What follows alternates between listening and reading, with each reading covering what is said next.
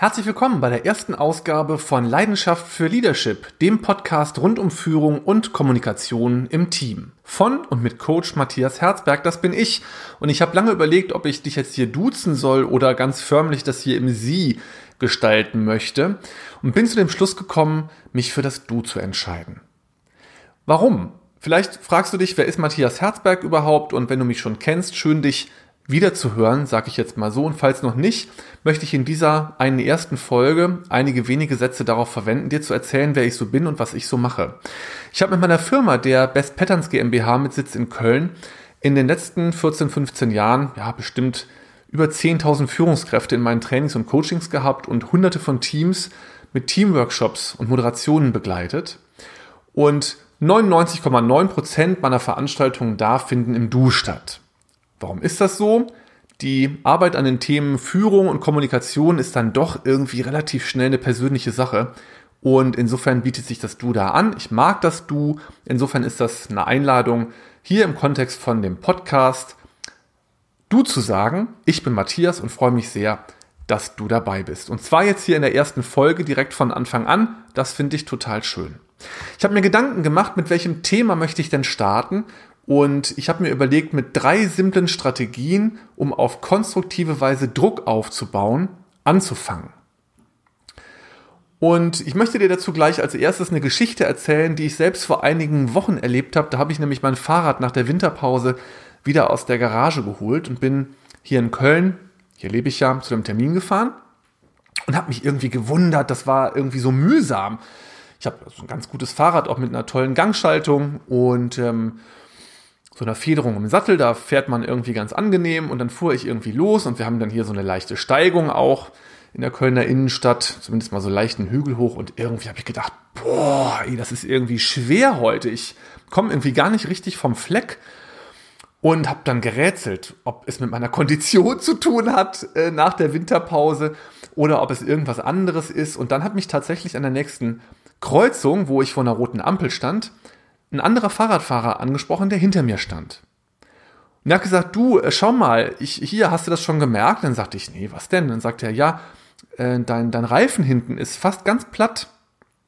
Und dann sagte ich, nee, du, danke für den Hinweis, das habe ich irgendwie gar nicht gemerkt. Und das war nun der Grund, warum ich gar nicht so richtig vom Fleck gekommen bin, weil mein Reifen einfach so platt war und da gar nicht mehr ausreichend Druck auf dem Reifen war. Was habe ich gemacht? Ich habe dann den Termin noch gemacht in Köln und bin auf dem Rückweg dann bei einer Fahrradwerkstatt vorbeigefahren. Die haben nämlich draußen so einen Druckluftschlauch. Weiß nicht, ob du das schon mal gesehen hast, ähm, wie bei der Tankstelle im Prinzip, wo du dein Auto äh, wieder mit mehr Reifendruck versorgen kannst oder auch Luft rauslassen kannst. Das geht ja dann über diese Maschinen und manchmal sind das so, so losgelöste Teile, so ein Druck, Drucklufttank, den man dann da vor den Reifen stellen kann, dann kann man das machen. Und manche haben auch so einen Schlauch, der irgendwie mit so einer Druckluftanlage verbunden ist. Und so war das bei diesem Fahrradladen. Auf jeden Fall habe ich dann wieder ordentlich Druck drauf gemacht mit der entsprechenden Barzahl. Die wurde mir dann da mitgeteilt.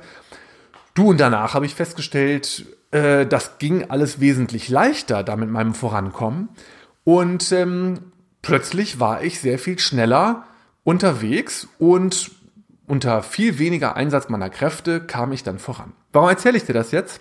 Ich treffe immer wieder Menschen im Rahmen meiner Tätigkeit in den Führungskräftetrainings, Teamworkshops und Coachings, wo mir diese Menschen sagen, du, ich komme mit manchen Anliegen gar nicht so richtig vom, vom, vom Platz, weil ich da zum Beispiel Unterstützung brauche von jemand oder ich brauche eine Entscheidung meines Vorgesetzten, die trifft er irgendwie nicht oder ich brauche von irgendeinem Menschen da Zulieferarbeiten, die kommen nicht, dauernd wird mir das versprochen und nichts passiert.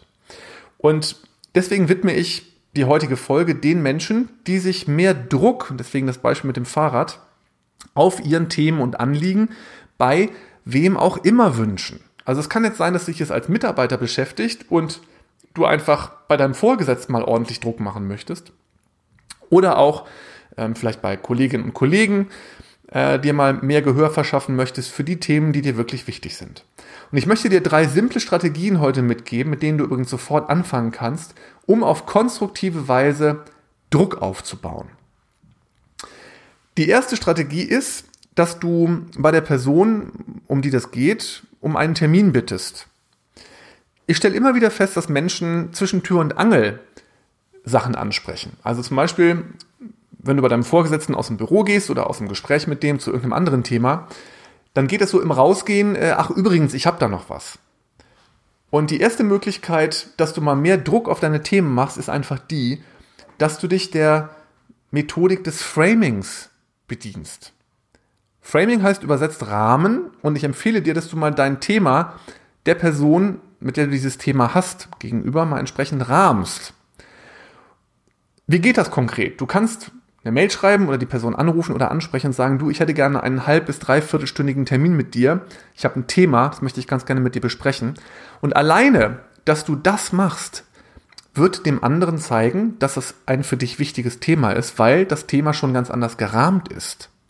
Nämlich ein extra Termin mit extra Zeit nur für dieses Thema. Wenn du das ausprobierst, wirst du merken, dass sich sofort Sachen da verändern, weil dein Gegenüber einfach wahrnimmt, dass das jetzt ein wichtiges Thema ist. Wenn du solche Themen ansprichst nach dem Motto, ach übrigens, oder hast du noch eine Minute, ja, dann kommt entsprechend der Rahmen auch über dieses Thema bei deinem Gegenüber im Kopf an, nämlich, so wichtig kann das nicht sein, weil das ist irgendwie hier so ein, so ein Nebengleis. Und insofern ist die erste Empfehlung, arbeite mit Framing und mach einen separaten Gesprächstermin für dein Thema. Zweiter Impuls. Ich erlebe das immer wieder, auch selbst übrigens in Gesprächen, dass Leute mich am Ende des Gesprächs dann wieder hinhalten wollen. Die sagen dann, ähm, ja, ich kümmere mich darum, du hörst wieder von mir. Viele Führungskräfte haben das mit ihren Vorgesetzten schon total oft erlebt. Die sind da hingegangen, hatten irgendein Thema und dann sagt der Vorgesetzte, okay, ich melde mich wieder dazu und dann geschah wie immer nichts. Oder auch, ne, ich sag mal, wenn du jetzt ein Mitarbeiter ohne Führungsverantwortung bist mit deinem Chef, kennst du das genauso. Und wenn du das schon mehrfach erlebt hast, dann empfehle ich dir mal, äh, mit folgender Strategie zu arbeiten. Nämlich, ich werde heute jetzt nicht den Raum verlassen, bevor ich eine verbindliche Aussage darüber habe, wann wir wieder dazu sprechen. Oder ich werde heute nicht gehen, bevor ich definitiv das Datum weiß, wann das erledigt ist und dann lächeln. Okay? Also man muss gar nicht unfreundlich werden oder barsch, um eine Deutlichkeit in Gesprächen zu entwickeln. Das ist der zweite Tipp. Also den anderen zu einer Entscheidung ja ein Stück weit zu zwingen und ihm darüber auch nochmal zu sagen, hey, du hast mir in der Vergangenheit dreimal gesagt, du kümmerst dich und dreimal ist nichts passiert und bitte siehst mir nach, das kann ich heute nicht ein weiteres Mal akzeptieren. Die dritte und für heute letzte Methodik ist, mit konfrontativen Fragen zu arbeiten. Ich habe jetzt letzte Woche wieder in einem Coaching ein Beispiel gehört, wo ähm, es darum ging, Absprachen zu treffen zwischen einer Coaching-Teilnehmerin von mir und ihrem Vorgesetzten. Und da ging es darum, dass unterschiedliche Wege diskutiert wurden. Und dann sagte sie an einer Stelle des Gesprächs, du, das ist nicht das Vorgehen, mit dem ich einverstanden bin. Und dann sagte er, ich aber.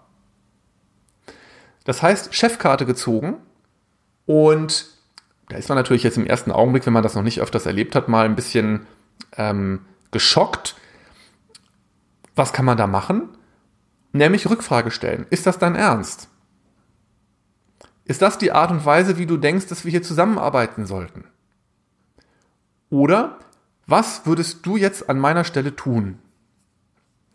Oder wie würdest du dich jetzt an meiner Stelle fühlen? Also du siehst, es gibt unzählige Möglichkeiten. Wichtig ist danach aber nach der Frage, nicht weiterreden, sondern abbrechen und schweigen, ja, und das aushalten. Den anderen so eben auch mal in eine Reflexion zwingen. Das waren die drei Strategien.